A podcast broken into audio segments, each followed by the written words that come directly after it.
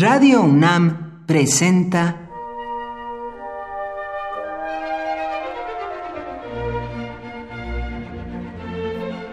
Cuaderno de los Espíritus y de las Pinturas por Otto Cázares.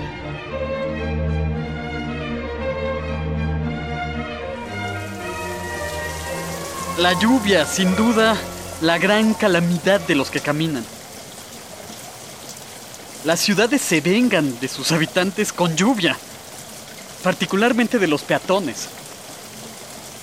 Aunque para tratar de consolarme de esta pseudo empapada, recordando al entrañable Chesterton, pues bien vista, la lluvia es una especie de gran baño público. Todos nos damos un regaderazo comunal. Aún decía más este escritor de gran sentido del humor. La lluvia es una institución plenamente socialista.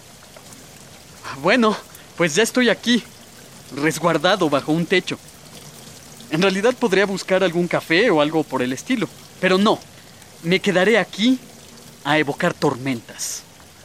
Recuerdo ahora a esos salteadores de caminos de los que hablaba Marco Polo en su libro de las maravillas del mundo. Salteadores que merodeaban la ciudad de Kamandi. Valiéndose de un encantamiento, estos salteadores convertían al día en la noche para entregarse al saqueo. Estos rateros y eclipsadores producían también grandes tormentas como esta, que dificultaban la visión y facilitaban sus pillajes. En una noche como esta, en que llovía cántaros, al rey Lear lo echaron de casa. Rey Lear es una de las grandes cumbres de la dramaturgia de William Shakespeare.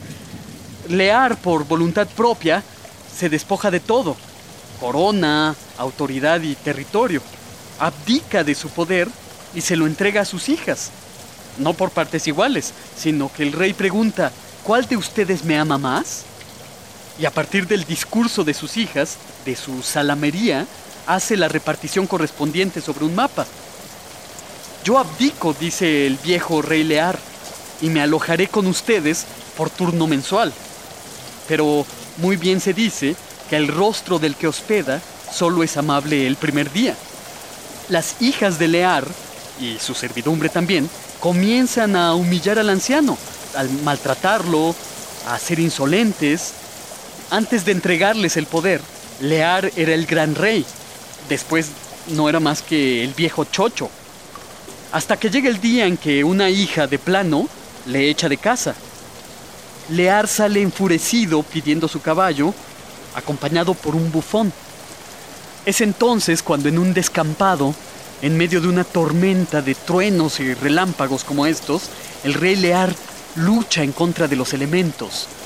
Pide a los vientos que barran la tierra, que las circunstancias muden, que dejen de ser. Lear se arranca los cabellos blancos. Corre enloquecido pidiendo a la lluvia que lo destruya todo. El bufón está todo el tiempo con él, haciéndole bromas para hacerle olvidar sus dolores. Bufad, vientos, vosotros relámpagos sulfúreos, raudos como el pensamiento, achicharrad mi cabeza blanca. Y tú, trueno que todo lo consumes, aplasta la espesa redondez del mundo, rompe los moldes de la naturaleza y destruye en un instante todos los gérmenes que producen al hombre ingrato. Lear grita en una noche como esta, noche de tormenta y de frío, en que todos, en un frenesí, enloquecen.